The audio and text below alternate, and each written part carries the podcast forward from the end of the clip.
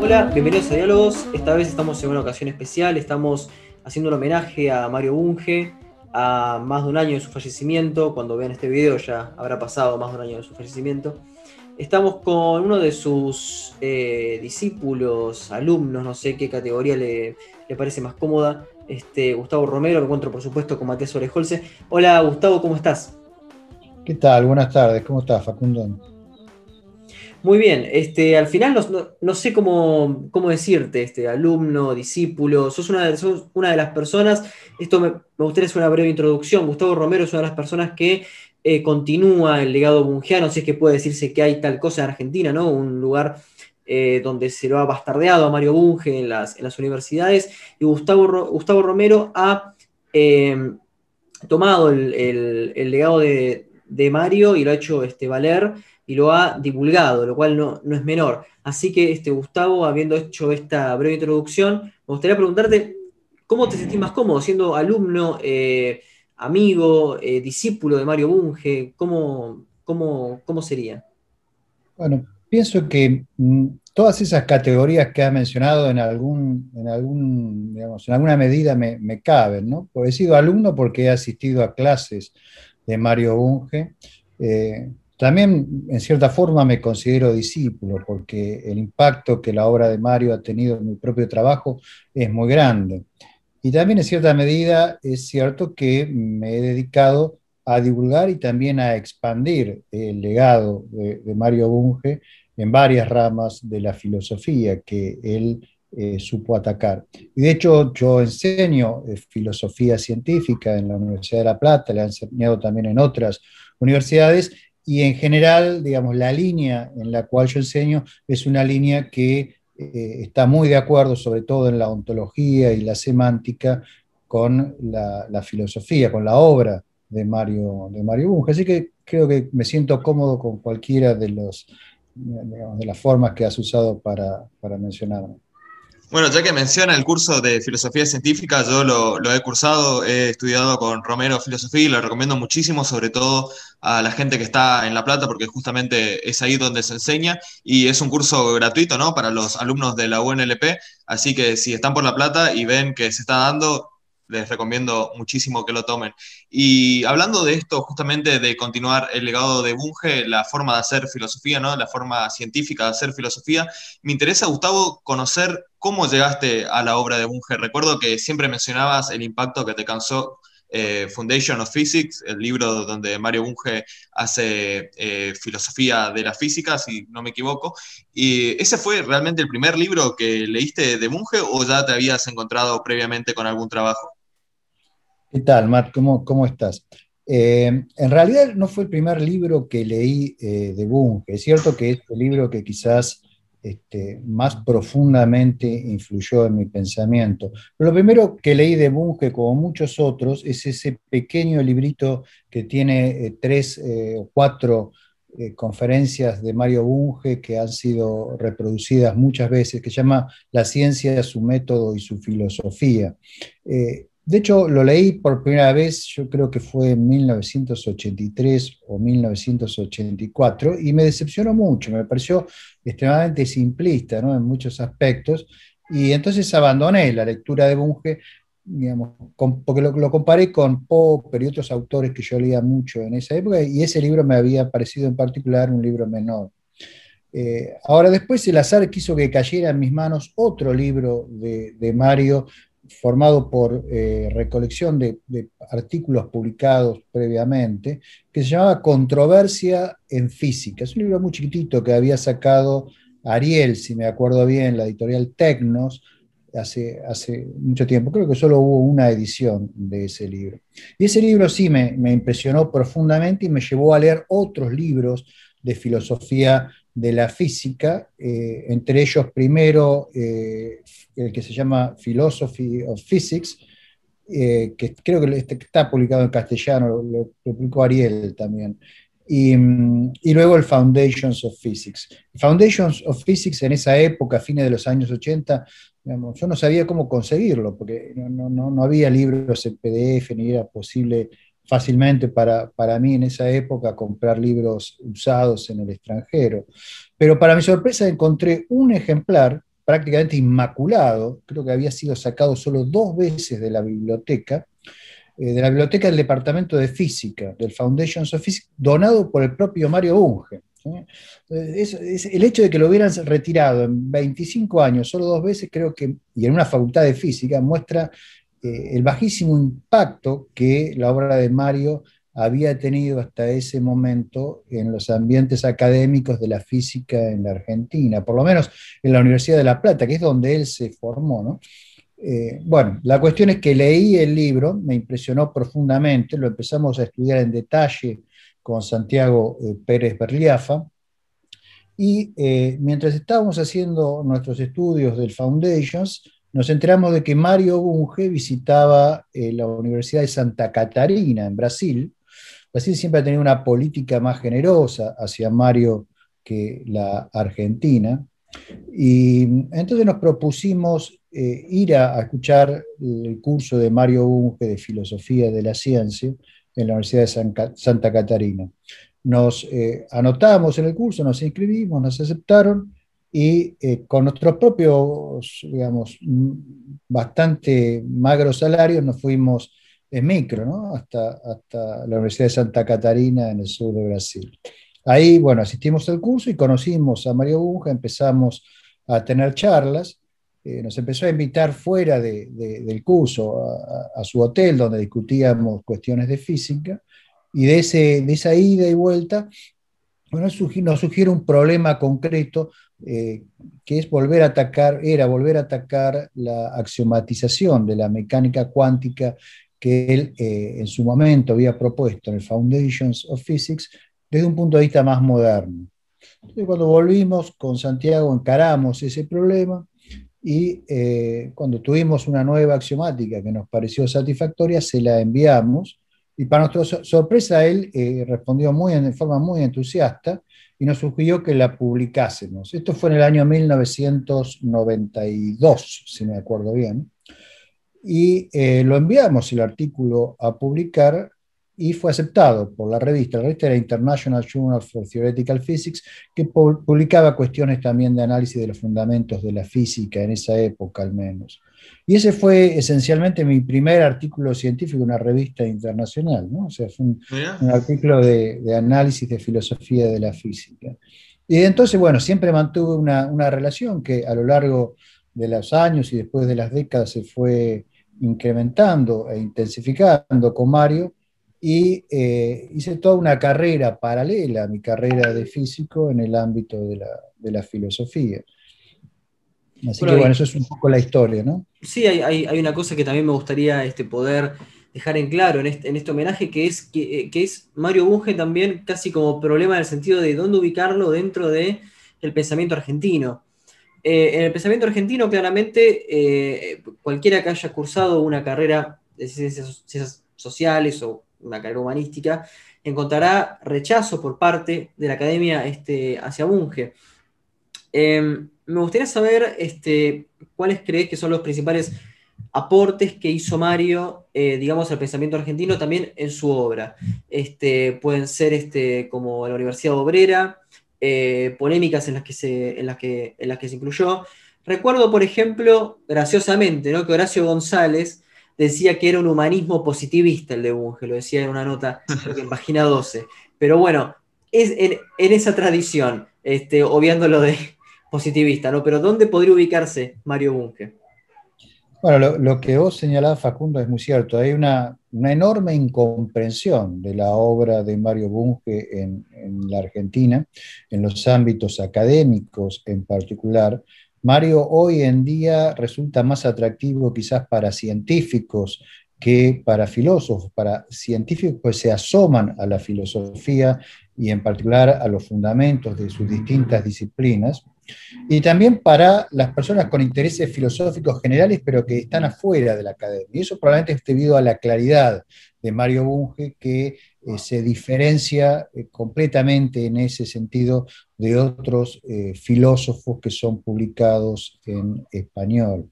y también quizás a la variedad de temas que Mario Bunge ataca.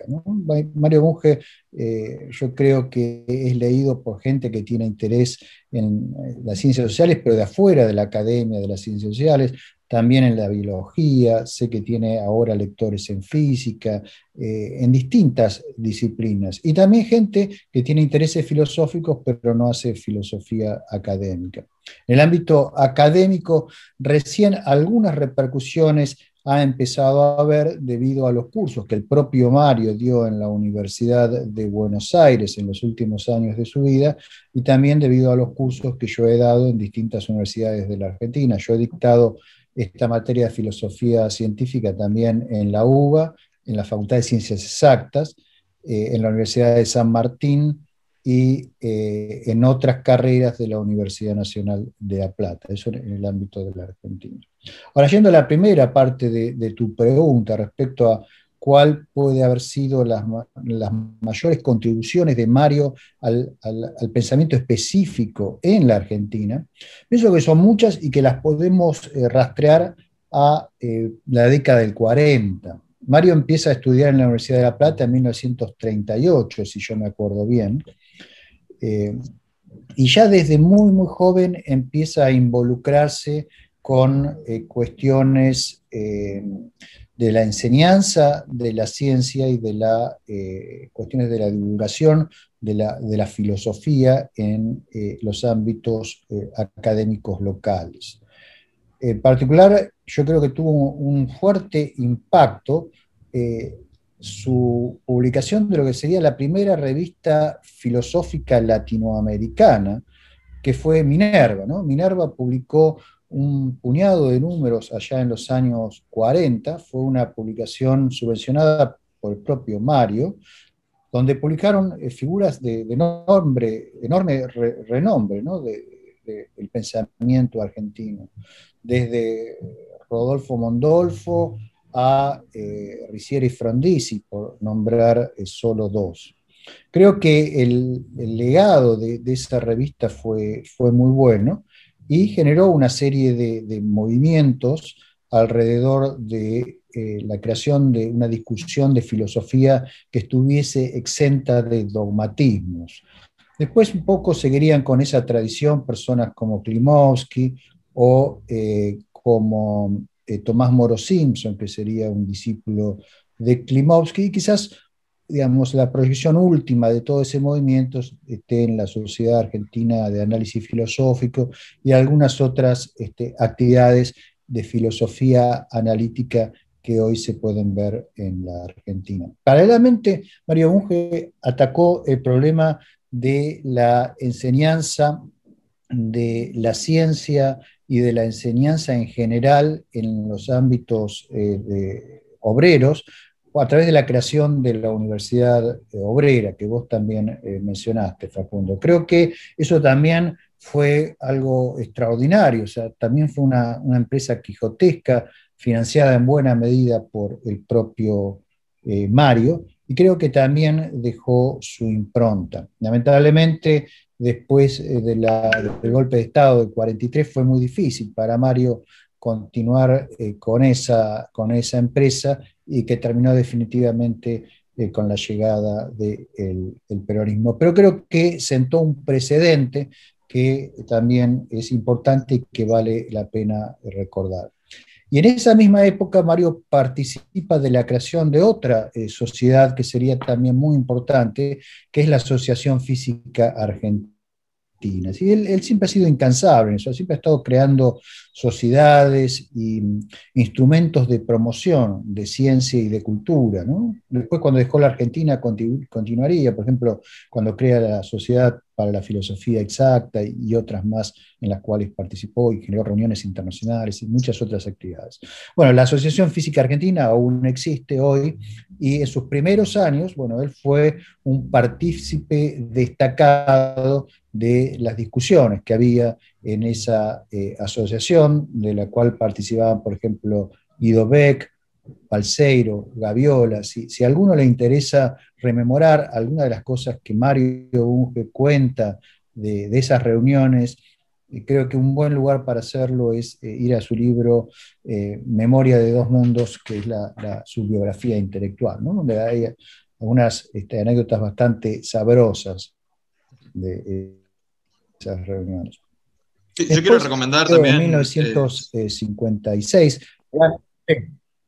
Sí, eh, quería recomendar que en el canal nuestro de Diálogos hay material inédito de Mario Bunge, hay unas charlas, unos seminarios que dio y también hay unas rondas de preguntas y respuestas que no sé de qué año es, Facundo, será del 90 y algo. todo eso, o sea, eh, es un material que nos cedió este Juan José Sebrelli, este, pero no podemos fecharlo, está entre el 93 y el 95, está entre, esas, entre esos dos años. Bueno, ahí está material recomendado para, para que puedan consultar los curiosos. ¿Qué, ibas diciendo, Gustavo? Eh, me olvidé, Matt, qué, iba diciendo, pero creo que las anécdotas, las anécdotas venían por la fundación de la Asociación Física Argentina y las reuniones a las que dio lugar, que tuvieron también un impacto y es una actividad, la de la Asociación Física Argentina, que muy expandida continúa hasta la actualidad.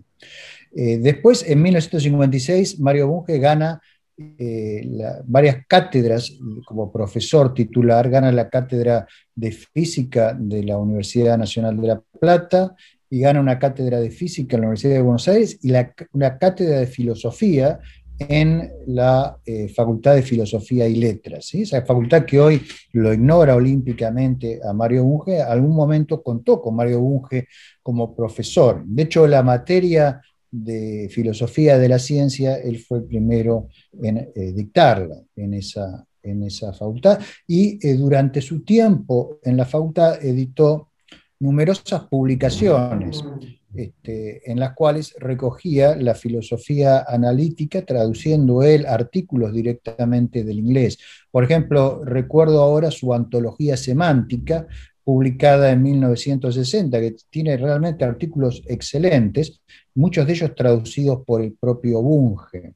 También eh, publicó en castellano por primera vez un libro de eh, eh, van Orman Quine que se llama, em, ah, bueno, es uno de los libros, de los primeros libros de lógica que escribió Quine, que lo escribió en Brasil y en portugués. Quine pasó el año 1942 en, en, Brasil, escribió un libro. Mario Bunge conoció ese libro cuando hizo su postdoc en la Universidad de San Pablo, que es donde había estado eh, Quine, y eh, como era amigo de Quine en esa época, le pidió permiso para traducirlo, a, el libro al eh, castellano. Así fue que el libro apareció antes en castellano que en inglés. El sentido de la nueva, de la nueva lógica es el, libro, el sentido de la nueva lógica, ese es el título. Bueno, ese, ese libro apareció publicado primero en Argentina que en Estados Unidos. Bueno, y de esa forma fue introduciendo a varios autores eh, Bunge por medio de sus propias traducciones. Otro de los que introdujo fue eh, eh, Richard Martin, que eh, creo que es uno de los lógicos y semánticos más importantes del siglo XX, eh, absolutamente desconocido hoy en día, pero en algún momento eh, las traducciones de Mario Bunge de algunos de sus artículos circularon por la Facultad de Filosofía y Letras. Todo esto antes de, en la época de oro de la universidad, digamos, antes del golpe de Estado de 1966. Recordemos que Mario Bunge deja la Argentina en 1962, eh, bastante antes incluso de eh, la llegada del gobierno de Ilia. Él lo deja en la época al país de las luchas entre azules y colorados, que ya eso lo, espantó. Se fue, si me acuerdo bien, eh, primero a la Universidad de Texas, después estuvo un tiempo en Delaware, fue a una beca von Humboldt a Alemania, estuvo en Freiburg, que yo fui ahí a Freiburg y estuve en donde estaba su, su, oficina, ¿no? Me molesté a averiguar cuál era la oficina de Marle Punta básicamente. Este, y fui a ver cuál era la oficina, porque en esa oficina escribió el Foundations of Physics, ¿sí? O sea, el, el, trabajo que él fue a hacer a Freiburg fue eh, escribir eh, Foundations of Physics. Y para esa época eh, ya tenía también escrito el primer borrador de Scientific Research que después sería traducido al castellano como La investigación científica, uno de sus libros más conocidos. Y esos dos libros, dos obras capitales en el trabajo de Mario Bunge, aparecieron en el mismo año, 1967, que también fue el año de su radicación definitiva en Canadá, donde consiguió una cátedra y bueno, desde entonces se quedó esencialmente en Canadá. Así que bueno. Sí, eh, se mencionó varias veces la Universidad de La Plata de Física. Me interesa saber cuál es, eh, digamos, cómo se lo percibe ahí a Mario, cómo se lo valora, si se lo valora más que, bueno, sabemos que, sí, que en, la Facultad de Filosofía de la UBA, por ejemplo, se lo recuerda, hay profesores que, tuvieron trato con él. ¿Cómo, ¿Cómo se lo ve a Mario en la Facultad de Física de la UNLP? En la Facultad de Física se lo ignora, lamentablemente, a Mario. De hecho, hay algunos profesores de física, incluso que son, practican el psicoanálisis o son muy devotos del psicoanálisis y eh, se han dedicado a hacer una cierta campaña en contra de la obra de Mario Bunge. Sin embargo, a pesar de eso, y quizás con un poco de, buena suerte, podríamos decir, de, mi parte, eh, mis propios cursos han contribuido a que entre los estudiantes de física sea bastante popular eh, la obra de Mario Bunge. Así que yo diría que es una especie de, este, de, recurso secreto que a veces al cual apelan los estudiantes a partir del boca a boca.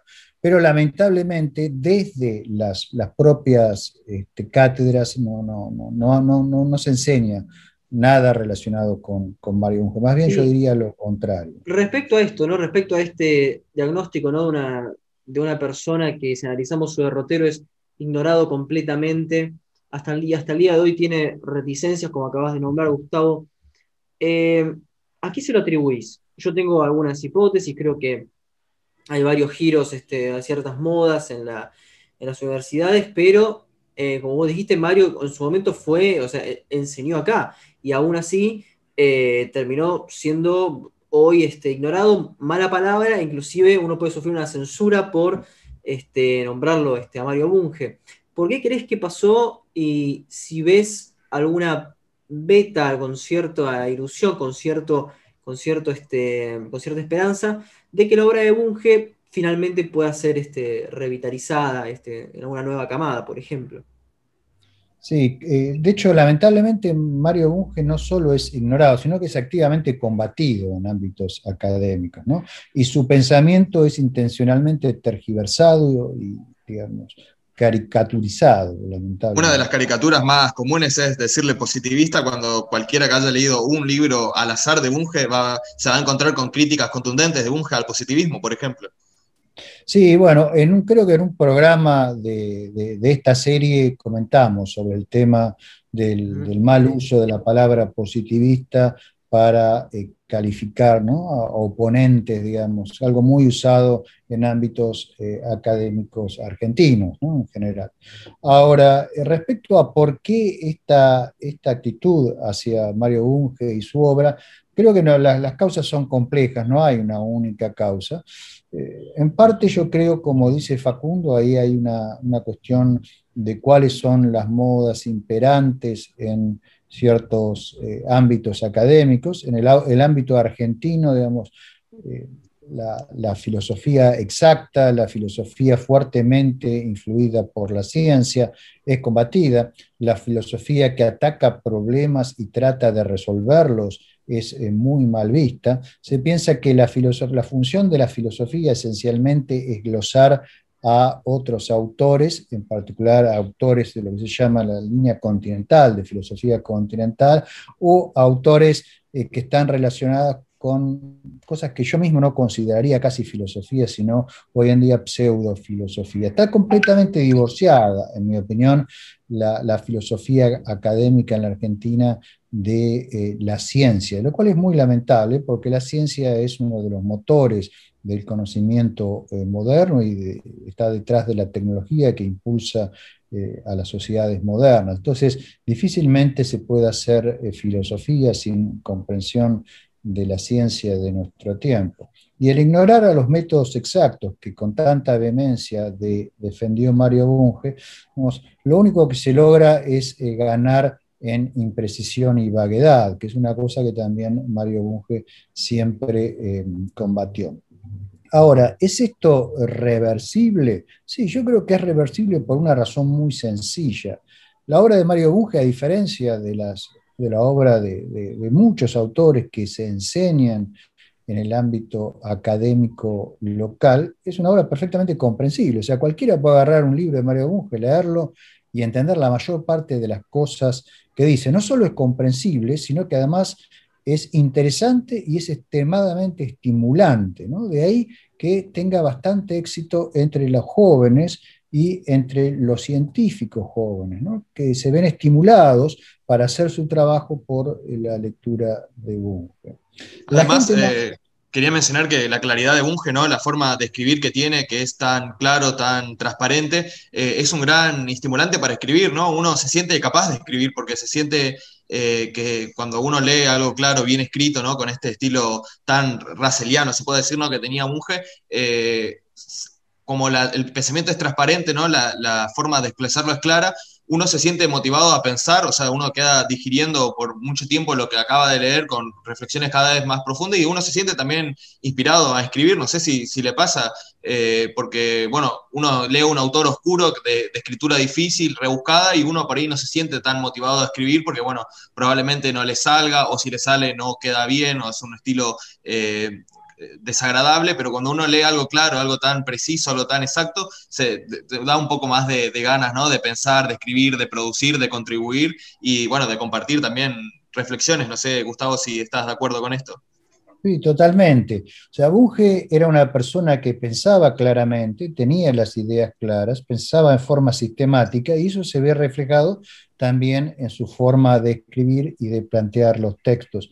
Incluso esos libros que son colecciones de artículos previamente publicados en revistas son perfectamente elegibles por cualquiera. Libros como de nuevo Controversias en Física, pero también, por ejemplo, los libros publicados en Alianza Universidad como Pseudociencia e Ideología y el otro que se llama Razón y Realismo, o el libro publicado por, si me acuerdo bien, Ariel que eh, se llama Teoría y Realidad, o su libro Epistemología. Todos esos libros están formados por colecciones de artículos que en algún momento fueron artículos publicados en revistas de filosofía o eh, de ciencia. Y son perfectamente entendibles por un lego. Eh, eso, digamos, es muy poco común en el ámbito local, que lo que escriba un filósofo se entienda, sea transparente y sea estimulante. Entonces yo creo que ahí hay eh, una, luz de esperanza para pensar que digamos, los jóvenes puedan realizar esa tarea que desde las cátedras no se hace, que es de a poco ir introduciendo el pensamiento de Mario Bunge en eh, ámbitos académicos. Pero obviamente si hay una hostilidad por parte de la academia, eso no va a ser posible y seguiremos retrocediendo en vez de avanzar en los aspectos eh, intelectuales. También hay un factor personal, me parece, en la encona contra Mario Bunge, que probablemente esté relacionado por la forma extremadamente combativa, por la personalidad que Mario eh, tenía de a veces plantarse en las conferencias y decirle a la gente en la cara lo que pensaba. no era una persona sutil o, de un tacto, digamos, muy, muy fino, ¿no? Para eso. Entonces generó muchos enemigos. Yo más de una vez lo charlé a eso con él, siempre tratando de sugerirle que quizás modos más delicados podían facilitar la penetración de su pensamiento, y no en Argentina, porque ya es un caso perdido, ya los enemigos aquí están hechos y son en general para toda la vida, pero eh, en otros ambientes, ¿no? Y Mario me decía que el tema de su personalidad es un tema que él lo había sufrido toda la vida, eh, que su propio padre le decía que, que el temperamento que tenía le jugaba en contra, que él lo sabía, pero que bueno, ya se había resignado y que era muy tarde para eh, cambiar. Eh, Incluso en el Congreso de Filosofía Científica, aquí se hizo acá en Argentina, hubo varias anécdotas ¿no? de la personalidad de Bunge que se levantaba y se iba o insultaba a los conferenciantes, ¿no? Sí, bueno, eso, digamos, a lo largo de, su vida hizo muchísimas de esas, ¿no? Entonces las hizo en la Argentina, las hizo afuera, y eso le valió sus enemigos adentro y afuera. Este, eso, y además la envidia, el hecho de que es una persona que tuvo una carrera internacional muy importante, que ganó premios muy, muy grandes, como por ejemplo el Príncipe de Asturias, que tuvo veintipico de doctorados honoris causa. Todo eso genera eh, envidia y una de las formas de la envidia en los ambientes académicos argentinos es el ninguneo, el tratar de hacer que la persona simplemente eh, desaparezca. ¿no? Y bueno, en cierta medida han tenido bastante éxito. Ahora, con las ediciones de los libros en PDF, la circulación de los e-books y todo eso, creo que, digamos, eh, Mario Bunge puede llegar a tener una gran penetración a pesar de esa oposición eh, del establishment académico que hay en la Argentina. Y después hay otro aspecto que yo estoy seguro que ustedes van a coincidir conmigo que ha influido en la hostilidad hacia Mario Bunge, y es que Mario Bunge era un enemigo implacable de las pseudociencias y en particular del psicoanálisis que es tan caro a tantos intelectuales y pseudointelectuales en este país. Entonces, bueno, eso creo que también eh, le jugó en contra. ¿sí? Sí, no estoy con eso. Sobre todo en, diarios como Página 12, por ejemplo, ¿no? que eh, tiene una eh, fuerte presencia del psicoanálisis en casi todas sus editoriales.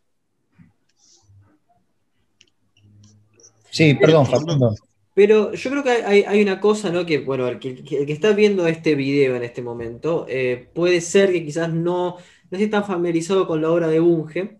Y me gustaría saber dos cosas. ¿Con quiénes dialoga Bunge?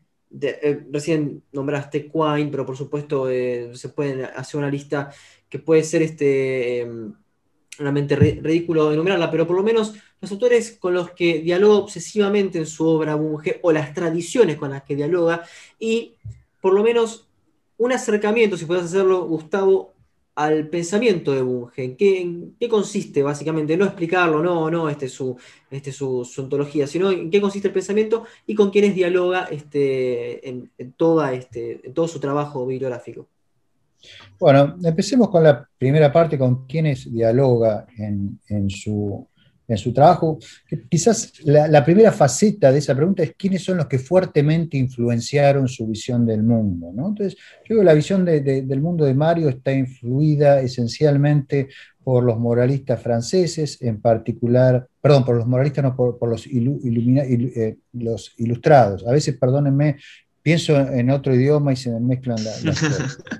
Este, eh, por los ilustrados, o sea, por, por ejemplo, eh, el barón Dolbach, o el Betius, ese tipo de figuras del siglo XVIII eh, francés. Ah, Condorcet también lo cita mucho. Sí, Condorcet, Diderot, o sea, las figuras fundamentales alrededor de la enciclopedia. Ahí tiene una afinidad temática, pero también, tiene una afinidad de método, una afinidad eh, en el gusto por el sistema y también eh, por las ideologías políticas de Mario. Yo creo que ese tipo de, de autores le eh, influyeron fuertemente. Después, Bertrand Russell fue una influencia muy grande en su vida, al punto que eh, su hijo se llama Eric Russell en honor a Bertrand Russell, ¿no es cierto?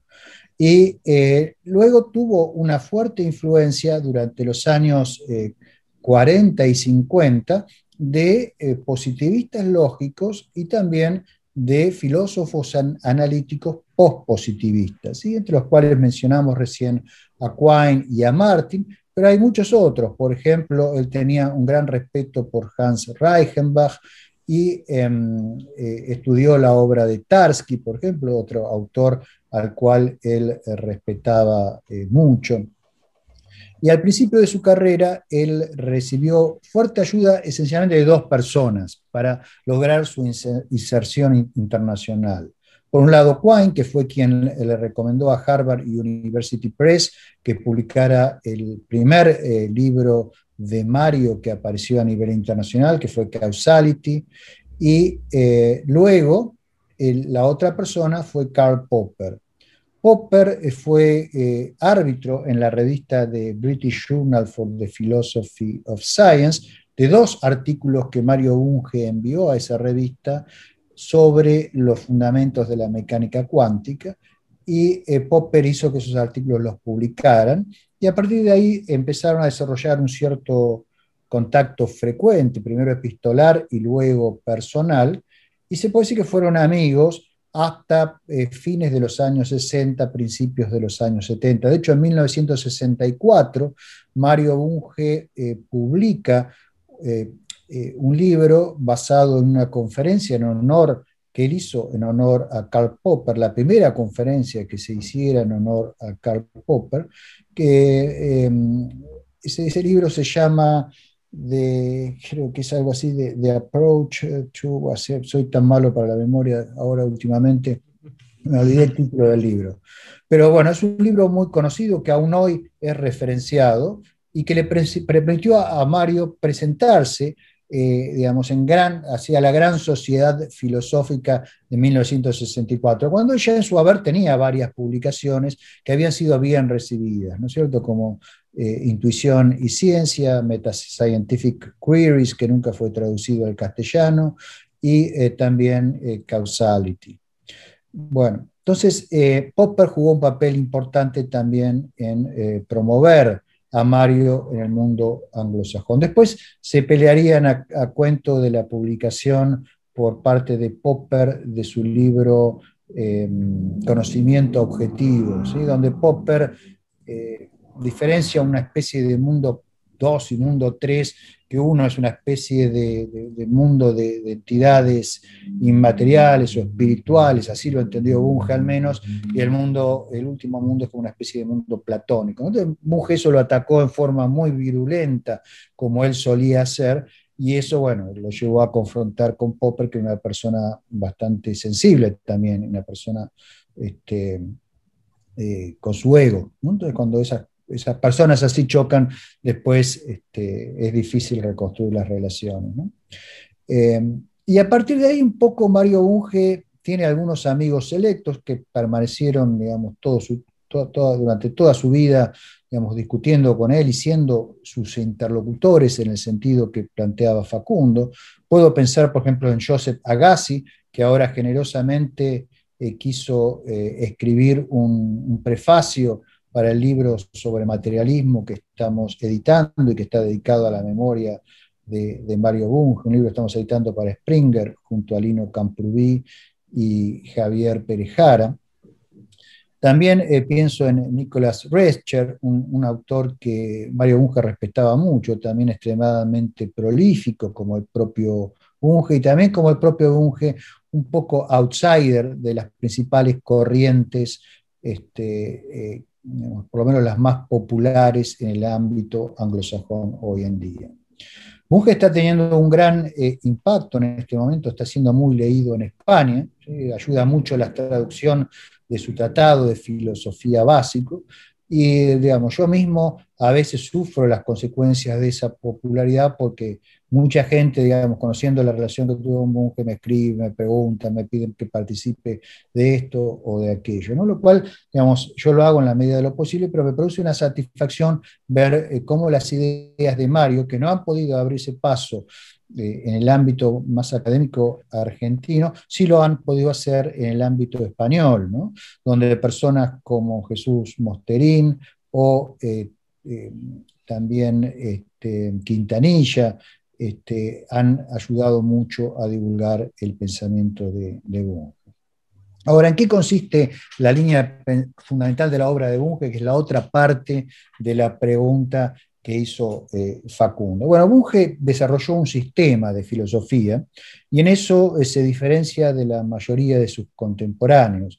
El filósofo contemporáneo, como ustedes saben, es prácticamente como un, en su forma de trabajar, tiene un, approach como un científico, ¿no? toma un pequeño tema y desarrolla ese tema dentro del contexto en el cual está planteado. Suelen ser temas muy específicos que se discuten en una jerga muy particular. Bueno, eso a Bunge mucho no le interesaba. Nunca escribió respetando la jerga de los filósofos, incluyendo los filósofos analíticos y los filósofos científicos, sino que él siempre escribió de una manera extremadamente clara y si al editor le gustaba bien y si no, retiraba el paper y lo mandaba a otro lado. Y lo mismo hacía en, sus libros. él desarrolló digamos, un sistema porque lo que a él le importaba era responder a grandes preguntas de la filosofía en forma eh, tal que las respuestas fuesen siempre acordes al mejor conocimiento científico de su tiempo y que la estructura que él presenta a esas respuestas esté dada por una estructura teorética, o sea, por una estructura de teoría hipotético-deductiva que se pueda rápidamente poner a prueba y si es defectuosa el día de mañana pueda ser fácilmente reemplazable. De ahí que la obra de Bunge sea extremadamente generosa para con el lector, porque invita a su reformulación, invita a su actualización, no, no, pertenece al reino del dogma, sino que pertenece al reino de, eh, que debe ser permanentemente evaluado, sometido a crítica tanto en cuanto a su estructura interna como a su consistencia general con la ciencia de su tiempo y la fertilidad respecto al avance del conocimiento.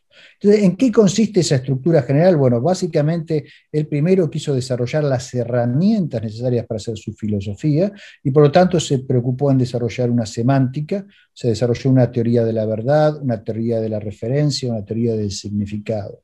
Eso le posibilitó poder discutir con conocimiento del lenguaje que estaba utilizando la ontología, que quizás es el problema fundamental de toda la filosofía. O sea, qué es lo que hay y cuál es la estructura de la realidad. A eso él respondió eh, con lo que le parecía que sugerían las ciencias, o sea, con una filosofía materialista. Y esa es una de las razones por las cuales también hay en muchos ámbitos un rechazo de Mario Bunge sin haberlo estudiado, y es porque se considera que el materialismo es una eh, una posición obsoleta, es una posición que ha sido refutada por la ciencia moderna. Y eso es un error muy, muy grande. Eh, el materialismo, como lo entiende Mario Bunge, no está en oposición con la ciencia, sino todo lo contrario. O sea, estará en la oposición de la ciencia si se lo interpreta como un materialismo al estilo de eh, Epicuro, de Demócrito, un atomismo, o en el sentido que lo podría haberse interpretado en el siglo XIX, ¿sí? como el materialismo de un Düring, pero no es ese materialismo, el materialismo de Bunge, y a esto viene el libro que estamos editando en este momento, que precisamente trata del materialismo hoy. El título original era Materialism Today, y bueno, los editores, los editores, no, el, publisher, el, que publica el libro, pidió cambiarlo por razones comerciales a eh, Current Issues in the, Philosophy of Materialism o algo por el estilo. ¿sí? Un título más académico, que a mí no me gusta tanto. Pero bueno, lo que tratamos de hacer en ese libro es mostrar la vigencia del materialismo, la importancia del materialismo, si se lo formula en forma cuidadosa para eh, dejar claro que es compatible con la ciencia. Y esto Bunge lo desarrolló en muchos aspectos, todos los aspectos cubrió, de la filosofía de la mente a la filosofía de la sociedad, todos los cuales entiende él como el resultado de sistemas materiales. Y luego continuó avanzando, estudiando el problema del conocimiento, entonces desarrolló dos volúmenes de epistemología en, en su obra, que en realidad el segundo volumen a su vez tiene eh, se divide en dos.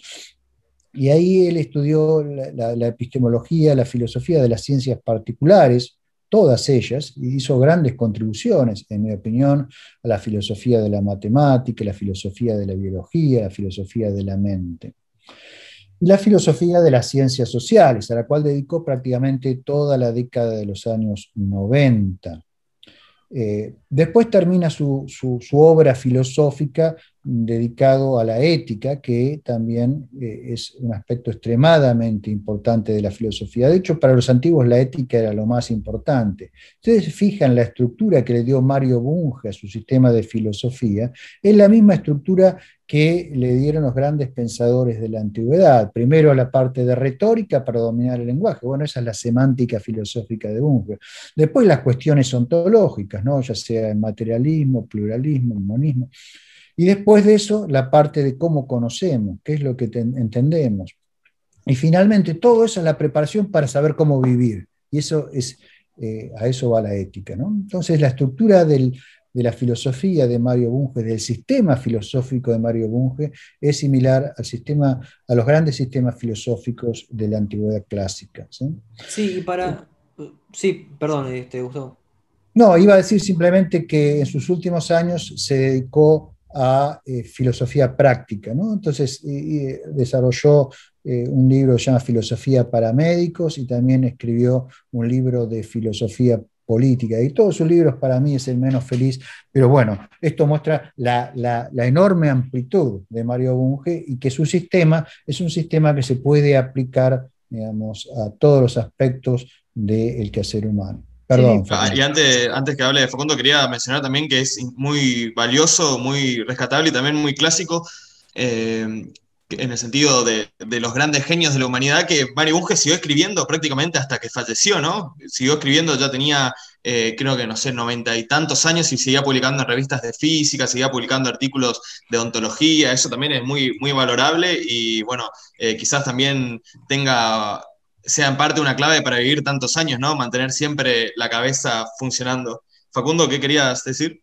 Bueno, claro, al tener una obra tan este, monstruosa, en el mejor sentido de los términos, y con una palabra que creo que es poco feliz, eh, uno, eh, el que no esté familiarizado con la obra de Bunge, claro, se siente eh, amenazado, se siente este, como que no sabe cómo poder este, comenzar este, a, meterse dentro de este sistema que Gustavo describió este, con tanta, elocuencia. Así que, Gustavo, ¿podríamos, eh, ¿podrías darnos, digamos, como una introducción sobre cómo recomendarías para un, bueno, no un Lego, pero por lo menos para una persona que está estudiando en una facultad cualquiera y que no le muestran a Mario Bunge y que como es sabido que no, que no, lo hacen, y se interesa de repente por este filósofo. Eh, ¿Cómo recomendarías que haga un, itinerario para poder recorrer este, su obra? Sabés, Facundo, que este problema que vos estás mencionando, la vastedad de la obra de Bunge, él era muy consciente de esto, ¿no? O sea, si uno quisiera entender profundamente la obra de Bunge, no le queda otra que estudiar los grandes eh, textos de Bunge, que son el Tratado de Filosofía Básico, Foundations of Physics, y, digamos, sus grandes libros, ¿no? Pero son libros difíciles, son libros que a veces a la persona que se va a aproximar por primera vez le resultan imposibles de acceder. Además, digamos, no están todos traducidos, es un problema. Entonces Bunge era consciente de eso y por eso generó una, una serie de libros pensados como llaves fáciles para acceder a las ideas principales que están en su obra. De hecho, buena parte del siglo XXI lo dedicó a escribir esos libros, donde de, de paso, ya que estaba, introdujo modificaciones aquí y allá eh, en base a los progresos científicos y revisó su sistema de filosofía allí donde debía ser revisado. ¿Cuáles son esos libros? Por si alguien quiere empezar a, a estudiar la obra de Bunge, bueno, no hay mejor lugar que esos libros. Eh, esos libros son Emergencia y Convergencia, un libro que publicó en el año 2003 eh, por primera vez en inglés, pero que ya está traducido, creo que por Gedilla en España, pero que se consigue fácilmente en la Argentina. Es un libro donde él discute eh, ontología y es la mejor introducción a la ontología de Bunge que puede haber. Él discute cómo está estructurada la realidad, discute cómo emergen propiedades de sistemas complejos y también cómo éstas desaparecen, cómo se estructura toda la realidad en un sistema de niveles y cuál es la evidencia que tenemos para pensar que el mundo es así. Entonces, ese libro nos permite introducirnos a la ontología de Bunge. Inmediatamente que lo terminó de escribir, empezó a escribir otro, que se llama eh, Chasing Reality, a la casa de la realidad, que está también publicado por suerte en castellano, creo que es la misma editorial que lo publicó, pero me puedo estar equivocando. Y ese libro es una introducción a su eh, filosofía del conocimiento, a la teoría del conocimiento de Bunge, y muy enriquecida respecto a lo que está en su tratado de filosofía básico, que es su principal digamos, lugar, el principal lugar donde él desarrolla su teoría del conocimiento, porque incorporó nuevas cosas que fue aprendiendo entre la década del 80, cuando escribió el tratado, y el 2007 u 2008, que es cuando se eh, publica este, Chasing Reality. Entonces, ese es el segundo libro para entrar a Bunge. Son libros accesibles que no están cargados de, lógica ni de matemática. Pueden ser leídos por cualquier persona que tenga interés filosófico. Yo recomendaría también algunos que me gustan mucho, que son así bastante sencillos. Las pseudociencias Vallatimo, que es una compilación de, artículos de epistemología que está publicada por la Etioli, que es, muy bueno. También eh, Sistemas Sociales y Filosofía, es cortito, es accesible. Hay eh, mucho de, ontología del sistemismo ahí. Eh, Las ciencias sociales en discusión, otro libro muy bueno de, de que es accesible, es fácil de leer. Y claro, creo que por ahí lo que más asusta a la gente son los formalismos, ¿no? las fórmulas lógicas que hay en, eh, por aquí por allá en la obra de Munge. Pero bueno, creo que la gente se tiene que animar a leerlos y si no entiende los formalismos simplemente los saltea, continúa leyendo lo que está en lenguaje cotidiano y va a entender perfectamente, así que no se asuste si ve fórmulas que parece chino para la mayoría de la gente, no, no le dé importancia y siga avanzando que seguramente lo va a entender, que es muy claro y muy accesible. Sí, sin embargo, en estos libros que estamos mencionando no, no está, prácticamente no hay formalismos comparados con sus grandes libros de los 60, de los 70 y de los 80. Y yo terminaría mi recomendación de tres libros, al margen de los que mencionó Matt, eh, agregando el último libro que él pensó para esto, esto que precisamente planteó Facundo, ¿no? cómo hacer accesible su sistema al, al Lego, que es Mind and Matcha, eh, Mente y Materia, también felizmente está traducido, este creo que ya lo tradujo la de Tolly, eh, que es el tercero de sus grandes libros de, la, primera década del siglo XXI. Mente y Materia, que como el título lo indica, plantea cuestiones sobre el materialismo y cuál es la eh, interpretación materialista de lo que se suele llamar procesos mentales. Y él aprovecha eso para tocar toda una gran variedad de temas que nos sirve para entrar a eh, el pensamiento de Bunge. Después, en cuanto a las ciencias sociales, porque aquí en Argentina hay mucho interés por las ciencias sociales, aunque no sé si por encarar científicamente el estudio de las ciencias sociales, los libros de Bunge para el que le interesa las ciencias sociales pueden ser muy, muy eh, valiosos. Eh, el que mencionó Matt de Ciencia y Sociedad es, es, muy valioso y también tiene un libro sobre eh, Ciencia, Sociedad y Desarrollo, no me acuerdo el título exacto, si me permiten darme vuelta, se los confirmo. Sí, sí.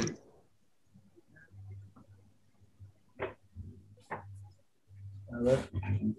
Lo bueno de, no tener memoria, pero tener biblioteca es que uno se da vuelta y tiene... La respuesta. Es este libro, ¿no? Ciencia, eh, Técnica y Desarrollo. Es realmente un libro muy importante, me parece a mí, para leer en un país como eh, la Argentina, porque trata los problemas que enfrentan los países como la Argentina.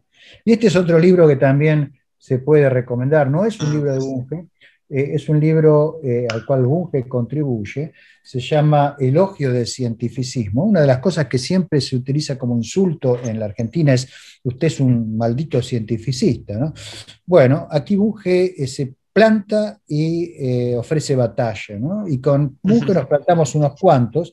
De hecho, eh, en ese libro, eh, al cual, por ejemplo, también contribuye Miguel Ángel Quintanilla, del cual también soy un buen amigo, mi propia contribución se llama Confesiones de un maldito cientificista, ¿no? donde también enfrento de frente el problema y este, trato de explicar por qué el cientificismo, lejos de ser algo eh, deshonroso, es algo que deberíamos defender y tratar de, propagar.